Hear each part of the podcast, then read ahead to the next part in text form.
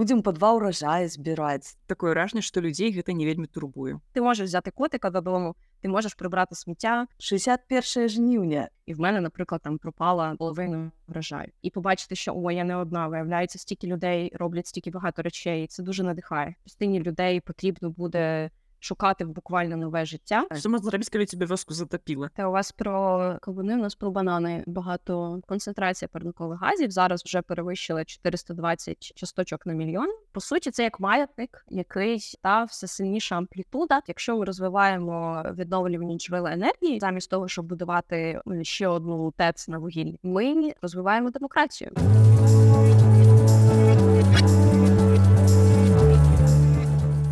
Вітаем! Сардэчна запрашаем, дарагія слухачы, у новы выпуск нашага падкаста. З вами Алена Вахрамеева і Ганна Валынец.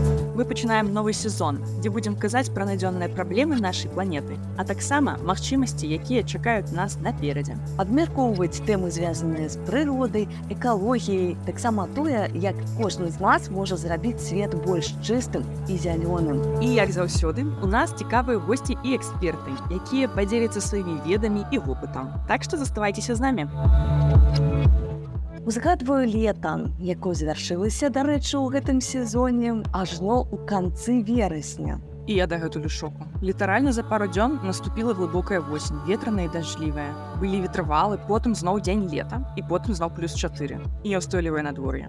Слухай, мабыць, неўстойлівая, таму што клімат змяняецца. Я памятаю, калісьці даўно чытала, што рэзкія змены пору года менавіта частыя засухі ну, ці наадварот экстрэмальныя ліўні якраз і ёсць адны з прыкмет змянення клімату. Нам часто уяўляецца, што змяненне клімату гэта калі растаюць ледавікі ў Антарктыдзе альбо на выспах падымаецца ўзровень мора і яно падыходзіць бліжэй да жылых дамоў. Але у нашай краіне няма ні ледавікоў, ні мора. У той жа час змянення клімату яе ўсё адно закране. Слухай, магчыма, гэта для нас будуць больш плюсы. Будзем па два ўражаі збіраць ці за ацяпленне менш плаціць. Мы гэта абмяркуем літаральна праз некалькі хвілін з нашай суразмоўцай. Таму заставайцеся з намі. Экодайджест. Але спачатку крышку навін. Лена, скажы мне, ці п'еш ты раніцай каву? Ты ведаеш на самай справе э, з раніцы менавіта ну перад тым як што-нибудь вогуле паесць не здаецца амаль ніколі. Я ўсё ж такі э, перавагу аддаю зялёнай гарбацы. Магчыма, гэта добра для цябе. Кепска для мяне, таму што я каву п'ю. А чаму кепска Таму што я каву люблю, але магчыма у будучыні яе не стане. Ого Справа ў тым, што кава расце ў даволі спецыфічных умовах. Ёй патрэбны трапічны клімат, э, лепш высакагор'е, стабільная тэмпература і моцныя ападкі круглы год. І такіх месцаў на планеце робіцца ўсё менш. Да 2050 года іх стане ўдвая менш, а да 2080 яны могуць увогуле знікнуць. Карацей, магчыма, у старасці я буду хадзіць з сяброўкамі не на каву, а на кефір. Альбо магчыма, мы будзем піць гарбату. Ну альбо і не будзеце. Бо праблема не толькі ў тым, што робіцца занадта цёпла, як ты ўжо адзначыла, але і ў іншых зменах надвор'я. Месцаў, дзе расце гарбата, таксама будзе рабіцца меней. Апрача таго праз большую колькасць дажджоў смак гарбаты будзе больш вадзяністым. Ну напэўна таму і не такой прывабнай яна будзе як раней. Гэта, канешне, сумна, але ёсць альтэрнатыва. А, Я вельмі люблю працаваць з зямлёй і мяне вельмі рада, што ў Беларусі пачалі лепш расці кавуны і дыні. Раней гэта было амаль нерэальна, а зараз не рэдкасць і не толькі на поўдні. Таксама як і салодкі паўднёвы вінаград. А ў маім дзяцінстве мы спрабавалі пасадзіць яго і ён пражыў роўна два гады да першых моцных марозаў. М, Зараз э, яго расце да даволі вялікіх памераў і захваць яго нашмат прасцей, чым, напрыклад, 20 гадоў таму. Калі будзе багаты ўраджай, то можа і будзеш рабіць віно. А, Дарэчы, а ты ведала, што класічныя гатункі віна строга прывязаныя да пэўных рэгіёнаў. І лічыцца, што іх асаблівасці магчыма захоўваць толькі дзякуючы спецыфічным уласцівасцям сыравіны, менавіта з пэўнай мясцовасці. Калі б вінаград рос у іншым месцы, то ну, напрыклад, праз змяненне клімата можа ўвогуле знікнуць прасека. Праблема ў тым, што яго робяць у горных рэгіёнах Італіі, а там пагаршаюцца ўмовы надвор'я. Ну, магчыма, проста зменіцца смак вінаграда. Брытанскія навукоўцы з універсітэта Оксфорда зрабілі публікацыю пра гэта. Яны пішуць, што праз пацяпленне віно з французскага рэгіёну Бардо наадварот зробіцца лепшым. Справа ў тым, што вінаград расце там толькі на натуральным паліве. І найлепшы смак віно мае ў гады, калі лета кароткае, гарачае і сухое. зіма цёплая. Як і абяцалі, разабрацца ў тэме нам дапаможа сённяшняя госця. Шоколад, кава і віно. Знікнуць ці застануцца. Чаму пацяпленне на паўтара градуса можна перажыць, а на тры пагражае катастрофай? Ці зможам мы адаптавацца? Пагаворым пра гэта з украінскай эксперткай па клімаце Вольгай Бойкай. Яна каардынатарка УКАН Climate Action Network па ўсходняй Еўропе, Каўказу і цэнтральнай Азіі. Прывітанне Вольга, Добрий день. Добры дзень Вольга эм, і наша сённяшняя госця э, родам з Украіны, таму яна размаўляе па-украінску, мы размаўляем па-беларуску, мы спадзяемся, што у вас атрымаецца ўсё зразумець. Я думаю, буде цікаво. Вось э, Вольга, у гэтым годзе экстрэмальна цёплая восень па меншай меры была да кастрычніка, так і людзі жартавалі пра 61 жніўня. У навінах таксама можна было прачытаць пра пажары на выспах, у Еўропе пра моцныя вятры і ветравалы, увосень пра буйныя землятрусы ў Афганістане і Марокко. Пра гэты і падобныя з'явы і пра глобальную змену клімата навукоўцы кажуць дзесяцігоддзямі і кажуць, што гэта адбываецца праз дзейнасць чалавека, але пры гэтым такое ражнае, што людзей гэта не вельмі турбуе. Вы ведаеце чаму? Так, це велике питання. Я працюю з темою зміни клімату 8 років з 2015 року. І е, для мене іноді самої загадка, чому мене настільки це схвилювало тоді е, 2015-му, тому що з тих пір я зустріла дуже багатьох людей, для яких зміна клімату це щось е, менш серйозне, тому що воно загальне. Тому що люди одразу е, по- поєднують це з тим, що е, е, по-перше, болить їм, і по-друге, е, теоретично, з чим такі люди, як вони, вони, їхні там брати, сестри, сусіди могли би справитись. Ну, тобто, ти можеш взяти котика додому, ти можеш прибрати сміття. І е, мені здається, що перший крок усвідомлення, і коли від е, конкретних дуже таких е, локальних проблем тебе починають, е, ти починаєш розбиратися і тебе починають хвилювати глобальні, це якраз оцей крок усвідомлення, що ти не просто там Ганна, Лена, Оля, ти частина суспільства. Ось і люди, які е, умовні там десь у владі, або умовні якісь там е, керівники компанії, і так далі, такі самі люди, як ти. Е, це мені здається трошки розширяє цю зону потенційного впливу і зо- ну, зона інтересу розширяється, і зона впливу. Ти починаєш розбиратися в цих темах, ти думаєш, окей, а ем, е, яке моє місце в цьому, що я можу зробити? Та? І тут вже залежно від професії людини, можна далі розбиратися, е, чи може вона якось е, вплинути. Ем, і ще дуже залежить від того, звісно, в якій е, країні вона живе. От тому мені здається, загально це про усвідомлення людини е, як себе частиною суспільства або частиною меншої групи. Якщо для тебе ти частина своєї сім'ї, робочого колективу і ну, можливо там ще будинку, де є сусіди, і в принципі тобі достатньо, то очевидно, що важко буде говорити з такою людиною про те, навіщо там я не знаю кліматичні переговори ООН.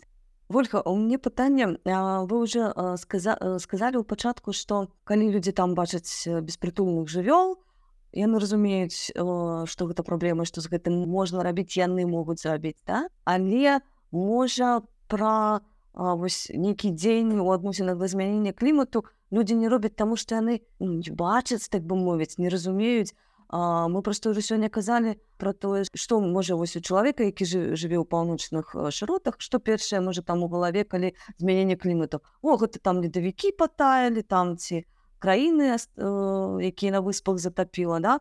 Блин, ну у нас же мы так здаецца і не бачым яго ці гэта на самай справе э, не так і мы просто ну можа не, не хацім дзесьці бачыць а можа просто дзесьці не, не разумеем што раней так у прынцыпе не было і менавіта гэта змяненне клімату Тут два моменти, які я хочу прокоментувати. Перше, це, мабуть, почну з другого. Тобто, це зображення е, білого ведмедя на льодовику, який нещасний, відколовся. І це, це зображення, яке, яким, яким пояснювали зміну клімату дуже багато років. Оце зображення білого ведмедя, треба його перестати використовувати і розуміти, що для людей, е, що вони бачать. Те, що я казала, що умовно уявити звичайний тиждень людини, вона ходить на роботу, вона ходить там, не знаю, зустрічатися з друзями, може там не знаю, на якийсь концерт е, чи кудись е, ще в супермаркети і так далі. А, і зрозуміти, де е, в цьому зміна клімату. Да? Тобто, е, наприклад, е, було дослідження, це повертаючись до першого моменту, який хотіла сказати, В Україні там років п'ять назад, мабуть, було дослідження про це, це було опитування. Питали людей, чи вони помічають, що, наприклад, стало менше снігу взимку, або чи помічають вони, що якось змістилися сезони, або що там, наприклад, стало менше чи більше дощів. Люди це помічають, особливо люди, які дотичні до роботи з сільським господарством, тобто вони щось вирощують. А це, в принципі, перші люди, які скажуть, що там цього року було так або не так, почалася там були заморозки. Ну тобто, те, що в місті можна взагалі не помітити, ну там так було холодніше, тепліше, ну таке. А якщо поговорити з людьми, в яких є город, е, які щось вирощують, а якщо це ще залежить від цього їхнє життя, їхній заробіток, вони розкажуть ну точно, та що там почалися там заморозки, або було занадто сухо, а потім залило все дощем. І в мене, наприклад, там пропала ну, половина врожаю. Проблема була в тому, що в цьому ж опитуванні е, люди відповіли, що зміну клімату вони не сильно помічають. І тут якраз відповідь на запитання про цього, ну про зв'язки, да, і, е, про логічні, але я би сказала, що це більше емоційні зв'язки. Бо коли ти думаєш про зміну клімату і одразу в тебе з'являється ведмідь, ну ти не асоціюєш себе з білим ведмедем, коли ти живеш просто своє нормальне життя. В Україні є таке село, називається Вилкове, це Херсонська область. Якщо абстрагуватися того, що може статися ем, там через війну, то просто з якби з точки зору підняття рівня моря, це Вилкове, воно вже наполовину затоплене, там замість вулиць е, на човнах плавають люди. От а якщо там піднім, підніметься рівень моря, Пробачте. І, ну, літерально плавають люди, не тільки весною. Та-та-та, це називається типу українська Венеція. І в принципі, якщо там підніметься рівень води, то е, ну, всім треба буде кудись е, переїжджати. Та? От, е, і ем, коли ти говориш з людьми про там, я не знаю, сніжні курорти, про от, такі от е, моменти підняття рівня моря, коли, наприклад, частині людей потрібно буде шукати буквально нове життя. Це вже мені здається ближче до реальності, і так з людьми про зміну клімату можна говорити. Складне починається потім, тому що люди починають питати: Окей, що мені робити? Е, Що я? Так. Можна робити, тебе веску затопило? І тому я кажу, що це складне питання, тому що е, знаєш, мені здається, якщо люди е, заходять з тобою на цю територію складну зміни клімату і розуміють, що ага, окей, там це впливає на це, рішення все одно хочеться прості. Їсти менше м'яса, робити якісь вегетаріанські дні.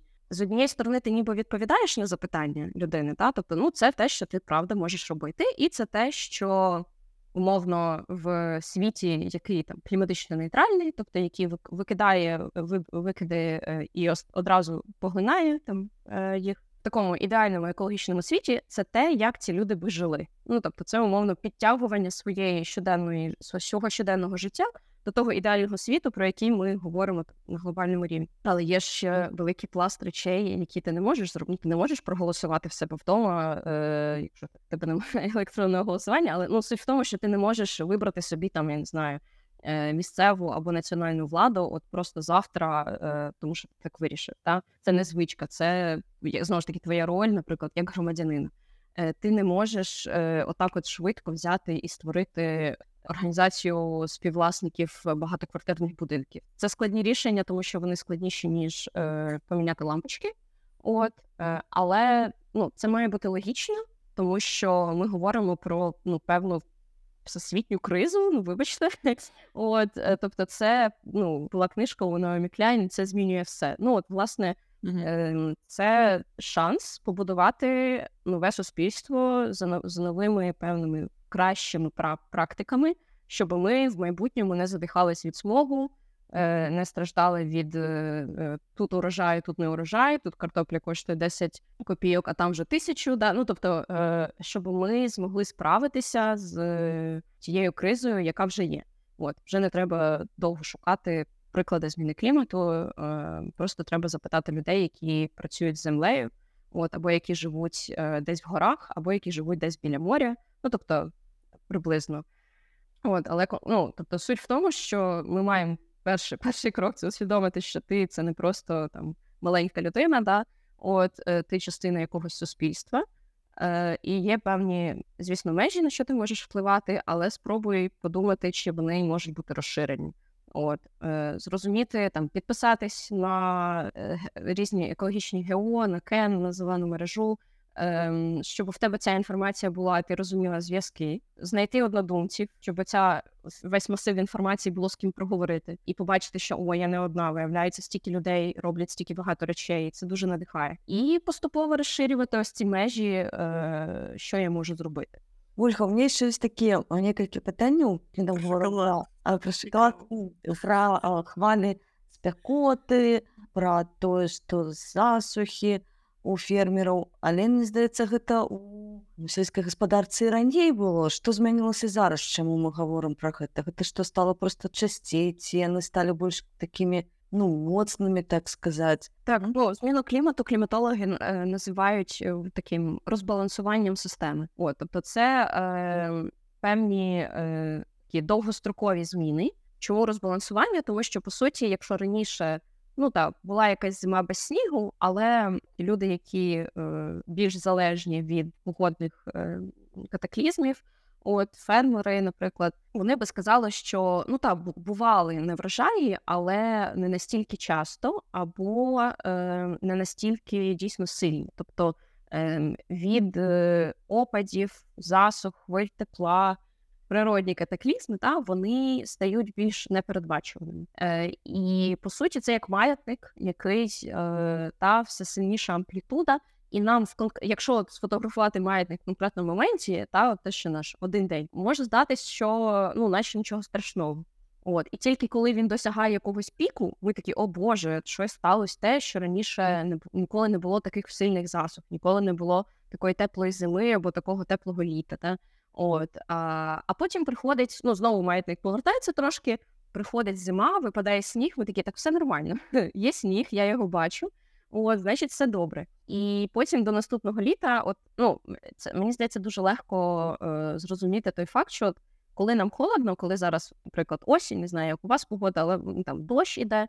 Нам дуже важко уявити собі зараз, як це було, коли нам було жарко влітку постійно багато днів. От і це такі, от е, там я не знаю, там в тебе змінюються звички, ти п'єш більше води, чи там ходиш більше у ліс, або сидиш вдома під кондиціонером. Тобто ми це швиденько забули, і ми зараз тут. У нас зараз дощ, у нас зараз холодно. Ми думаємо про те, там чи купити новий светр, чи дістати там пуховік, чи ще щось. Просто е, треба ну, якби піднятись на рівень над оцим розумінням, що там зараз нам холодно, але так же було не завжди. Ну, ми ж ми ж існували три місяці назад, а нам було жарко, і нам було більш жарко, ніж колись до цього, можливо. А Ольга яшчэ а, у Беларусі яшчэ там ну можа гадоў 5 нават яшчэ і, ну і дагэтуль раней а, казалі пра тое што у нас змяняюцца кліматычныя зоны і гэта добра вось казалі пра тое што добра таму што ў нас будзе больш цёпла будзе больш ураджаю знакамітыя гэты кавуны тое што пачынаюць э, выспяваць А мне здаецца вось тут калі мы казалі я падумала што вось як з белым мядзведзем так і раней калісьці быў тэрмін глобальнае пацяпленне ну, стало змяненне клімату да. І мне здаецца што вось гэтыя ўсе ну міфы стэеатыпы яны цягнуцца яшчэ з таго перыяду што ну так будзе ж цяплее так і паўночных шыротах напрыклад як у Беларусі будуць жа плюсы цяпляльны сезон будзе меншым да канешне да там дзесьці э, краіны будуць э, там, нейкія знікацца павышэнне ўзроўню акеана але ну для Беларусі мне здаецца гэта можа і выгадна што будуць такія вось э, змены ці гэта ўсё ж таки памылкова Та у вас про е, кавуни, у нас про банани е, багато у вас медіа банани знімалося. ростуть? Ну, в теплицях десь я думаю, ростуть, але не, не, ну, не прям, ну, типа, в Криму банани. Ем, ні, суть в тому, що це навіть з научної точки зору е, є такий термін е, confirmation bias, упередженість підтвердження. Тобто, коли ти а, в тебе є якась думка, можливо, це ще не прям позиція жорстка, але в тебе є ну, якесь уявлення, як цей світ працює. Та? І потім ти бачиш е, якісь, я не знаю, якась подія відбувається, і ти з неї дістаєш тільки те, що підтверджує твоє уявлення. Ти її, ну, по суті, відкидаєш або е, спеціально, або випадково те, що суперечить е, твоєму уявленню. І, наприклад, е, той факт, що е, загалом буде тепліше, бо раніше так казали глобальне потепління, потім зміна клімату, зараз вже кліматична криза, та теж е, змі- зміна терміну. Глобальне потепління, особливо для людей, які не дуже люблять зиму, дійсно може звучати позитивно. Але питання, чи готові вони прийняти е, оці потенційні ну, тепліші дні, потенційний для них плюс, е, разом з усіма ризиками, тобто з ризиком е, лісових пожеж. З ризиком неврожаю, та тобто в якийсь в якийсь рік може виростити кавуни, а в якийсь рік може не виростити нічого. От і ти будеш їсти минулорічні кавуни. Плюс є такий ще момент, що зміна клімату не відбувається в межах якихось політичних кордонів.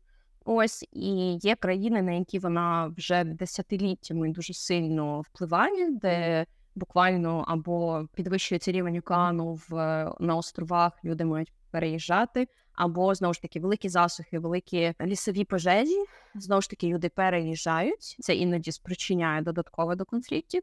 І е, країни, які будуть помірний клімат, більш-менш е, норм, е, туди будуть переїжджати, в тому числі кліматичні біженці. Е, тобто, це додатковий е, момент, про який багато хто теж не задумується, про загальну дестабілізацію світу. Але загалом е, це міф, що е, для якихось країн зміна клімату принесе лише щось хороше, тому що нема такого поняття країна для клімату. Е, і буквально ну можна якби вже- дивитися на приклади, де десь, якщо спитати людей, їм, наприклад, стало тепліше. А якщо спитати фермерів, е, там як краще було мовно 20 років назад чи зараз, то вони скажуть, що їм би було б легше планувати, е, в тому числі свій бюджет, якщо би була більш передбачувана кліматична е, система. Ось і ви е, згадували про каву і какао, та я так розумію, це одразу Кава и горбата. Мы Мгм. читали, что они могут зникнуть про скольки? Зараз полічу 60 годов. Це реально? Я, я колись е, трошки досліджувала, ну продовжую цікавитись кавою, насправді. Ось е, і, по-перше, з чаєм, з рубатою така історія, що е, він же ну, багато доросте. От, тобто, як мінімум, е, є дуже такий жорсткий кавовий пояс та країн, де вона росте і де вона не може вирости. Про какао знаю набагато менше, тому тут не, не буду казати. Але про каву, ну а чай росте багато де. Ну правда. Тобто є як мінімум різні види, є ще якісь там трав'яні. Тобто е, це мені здається більш е, е, стабільна якась історія. Ось а кава менш стабільна, набагато менш стабільна історія по багатьом причинам, в тому числі економічно. Ну тобто, буквально ем, там ті фермери, які протягом 20-го сторіччя набудували собі, ну е, вибудували собі якийсь бізнес, їхні діти е, дуже небагатьох випадках залишаються продовжувати цей бізнес. Тобто найчастіше фермери накопичують собі ці гроші дуже важкою важкою працею. От для того, аби відправити своїх дітей вчитись в якийсь університет, і щоб вони не працювали далі на фермі. Ну тому є проблема з цим, і є, звісно, е, проблема е, кліматична. Тобто зараз те, що відбувається, це одночасно певна адаптація, тобто є види кави. З того, що я вивчила, і те, що я е, слухала від е, науковців, біологів і так далі, скоріш за все, там, от як ми уявляємо, там на 100% кава не зникне вона може стати або більш дорогою, і тоді поступово десь зникне в бідніших країнах, наприклад, де просто, ну, наприклад, ми не ходимо по магазину і ми не бачимо там, не знаю, страусині яйця всюди, да? тому що, мабуть, це якийсь такий унікальний продукт. Ну, тобто вона може стати більш унікальним продуктом, треба буде знати місця або заплатити більше грошей. Або це буде просто трохи інший вид кави, який буде більш пристосований. Ну і зараз, наприклад, вже є два найпопулярніших види, їх очевидно набагато більше. Як видів яблук є там сотні. От так само і кава, просто тільки два види зробили е, мейнстрімними. Та? Тобто почали масово використовувати це е, арабіка і е, робуста. При цьому різниця, от чому люди ля- люблять арабіку, тому що вона з більшою там кількістю смаків, ароматів, вона більш якась е, елітна вважається, та смачніша людям. От і це напряму залежить від її е, вразливості. Тобто арабіка більш вразлива, вона росте на більших вис- висотах, і вона більш е, страждає від різних там е, бактерій, ну хвороб, коротше кажучи. Е, тобто за нею дорожче і складніше доглядати. Ропуста набагато легша, і е, в неї більше кофеїну, бо кофеїн відлякує е, шкідників ось е, різних комах. І насправді, чесно кажучи, мені здається, що це не буде величезною проблемою. Тобто це буде більше проблема для тих фермерів, у яких зараз життя залежить від їхньої ферми, і вони виро- вирощують арабіку. От їм реально стає складніше.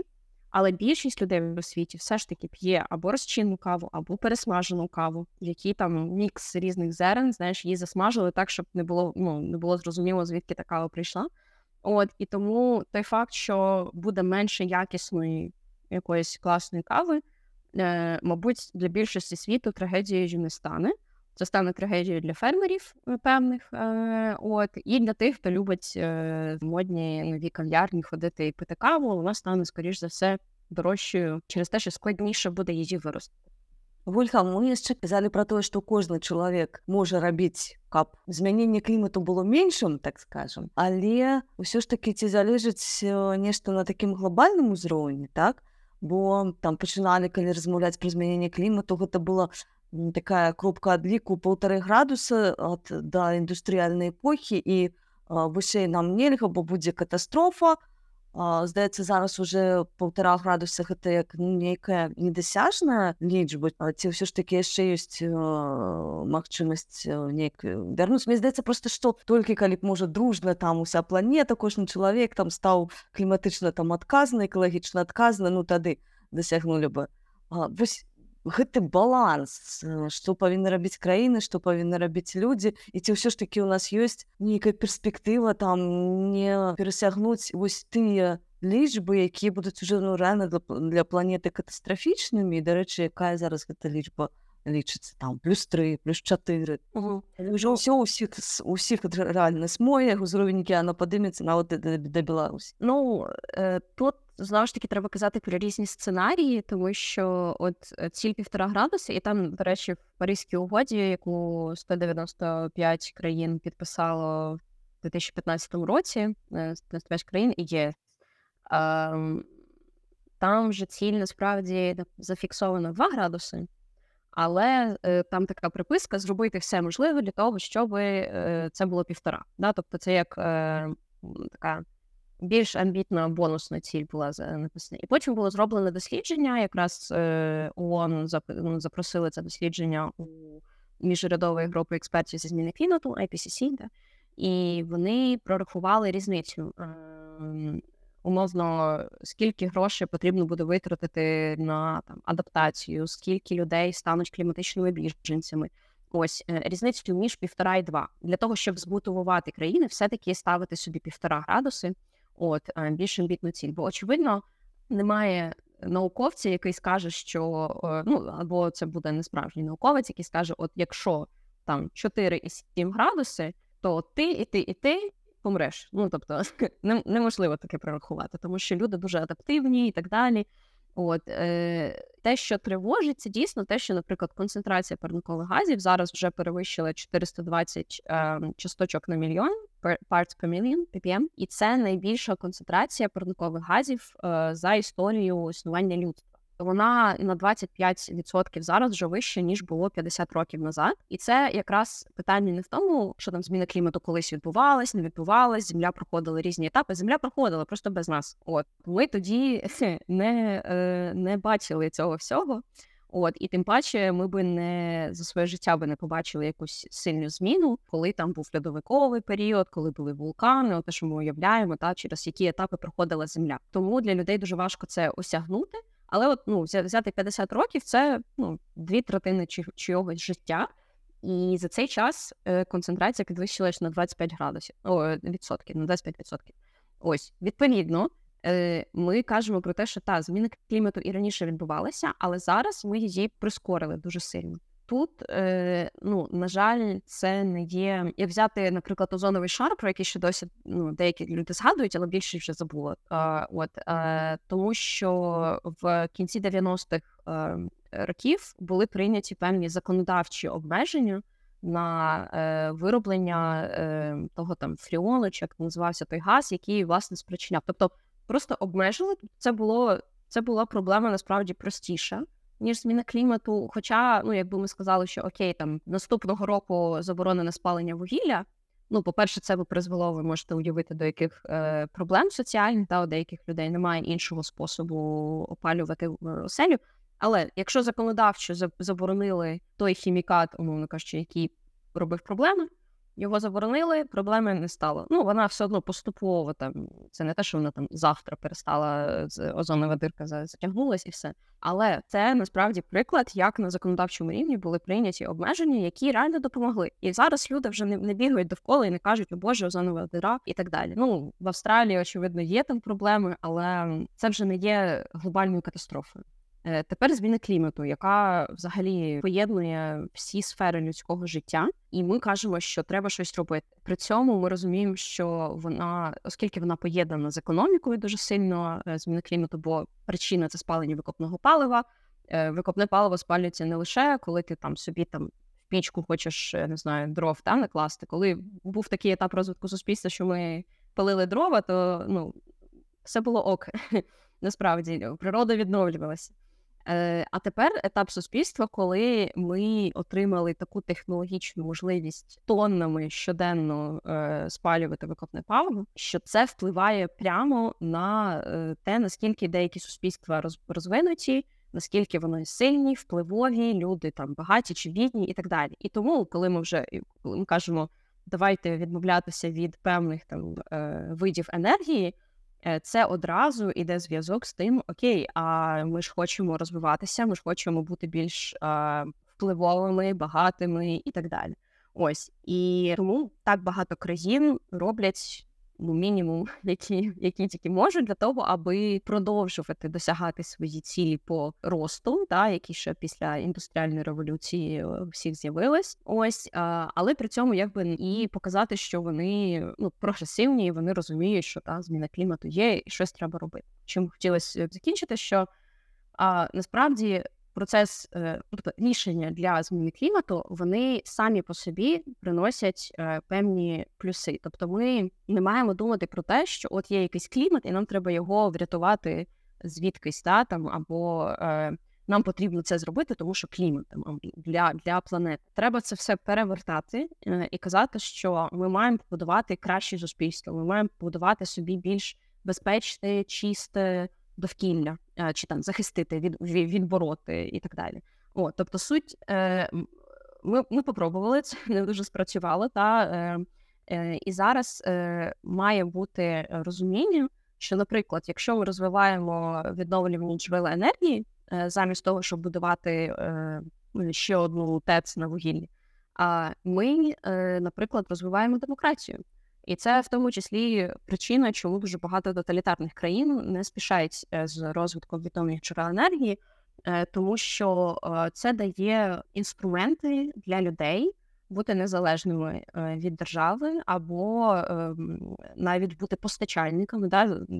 Слово просюмери, да? коли ти і продукуєш, і отримуєш енергію з мережі, або ти можеш об'єднатися в кооператив. От і тут же ж якби один крок від того, що люди об'єднуються в кооперативи енергетичні, скидаються, отримують енергію, так. А потім вони можуть і інші питання так само обговорювати і вирішувати разом. Тобто це ж не тільки про енергетику, і це ну це, скажімо так, е, авторитарні е, країни це теж розуміють. Ось тобто це певний доступ людей до прийняття рішень і децентралізації. А, Вялікі дзякуй, Вольга, вельмі цікавая, змястоўная, грунтоўная размова, вашы тлумачэнні. Дзякуй вялікі, дапамаглі нам сёння разабрацца ў тэме. Добре, дякую. Тоді гарного дня. Вам таксама. Працягнем пра імкненне чалавецтва змагацца з праблемай змянення клімату, а менавіта з дапамогай тэхналогій. Маё любімае гэта будаўніцтва дамоў. У Беларусі самыя папулярныя гэта пенаблокі, каркасныя дамы і часам дамы з саломы. Але каля 11% выкідаў вуглякіслага газу ў свеце гэта вынік вытворчасці сталі, цэмента і шкла. А зараз здавалася са свету фантастыкі, але не гэта рэальнасць. У свеце існуе зусім незвычайная тэхналогія будавання з грыбоў, дакладней з міцэлія. Гэта сетка карэння грыбоў, якія прырастаюць праз арганічную цэглу і робяць яе трывалай і прыдатнай для будаўніцтва. Прыклады Такіх будынкаў можна знайсці ў сеціве, але ўжывую, праўда, я іх яшчэ ні разу не бачыла. Я таксама бачыла толькі на фотаздымках. Часам гэта нейкія модныя праекты і крутыя стартапы, которые вельмі далёка ад нас. Мне здаецца, што каб захаваць клімат, людзі часта проста выходзяць прыроду сродкі, якія максімальна блізка імітуюць выгляд экасістэм, якімі яны былі да з'яўлення чалавека. Напрыклад, на перенейскай паўвыспе людзі разводзяць еўрапейскіх зуброў і рэдкіх коней гарана. Яны траваядныя і харчуючыся, чысцяць тэрыторыі ад кустоў і раслін і так змяншаецца плошча землю, дзе ў прынцыпе магчымыя маштабныя пажары. Дарэчы, у Беларусі зуброў не пазіцыянуюць такім чынам, хаця іх развядзенне стала даволі паспяховым. Ну але ў эксперыменце, пра які кажаш ты, ёсць і такія рэчы, якіх у Беларусі дакладна няма. І гэтых жывёл выпасаюць каля слупоў электраперадач. Таксама бакоўцы кажуць, што вельмі добра, калі жывёлы харчуюцца ў падлеску і так яны зніжаюць верагоднасць пажараў. Дзякуй, што вы з намі. Разам мы можам зрабіць свет больш чыстым, зялёным і устойлівым. І не забывайцеся падпісацца на наш падкаст, пакінуць свае каментары і падзяліцца ім з сябрамі. А яшчэ ў нас ёсць цудоўны тэлеграм-канал I have a green і аккаунт у TikTok пад назвай Марн Беларусь. Там шмат цікавага і пазнавальнага. Ну а звязацца з намі можна па электроннай пошце Green Voice Беларусь сабачка gmail.com. Адрес ёсць у апісанні падкаста. До наступного випуску. До побачення.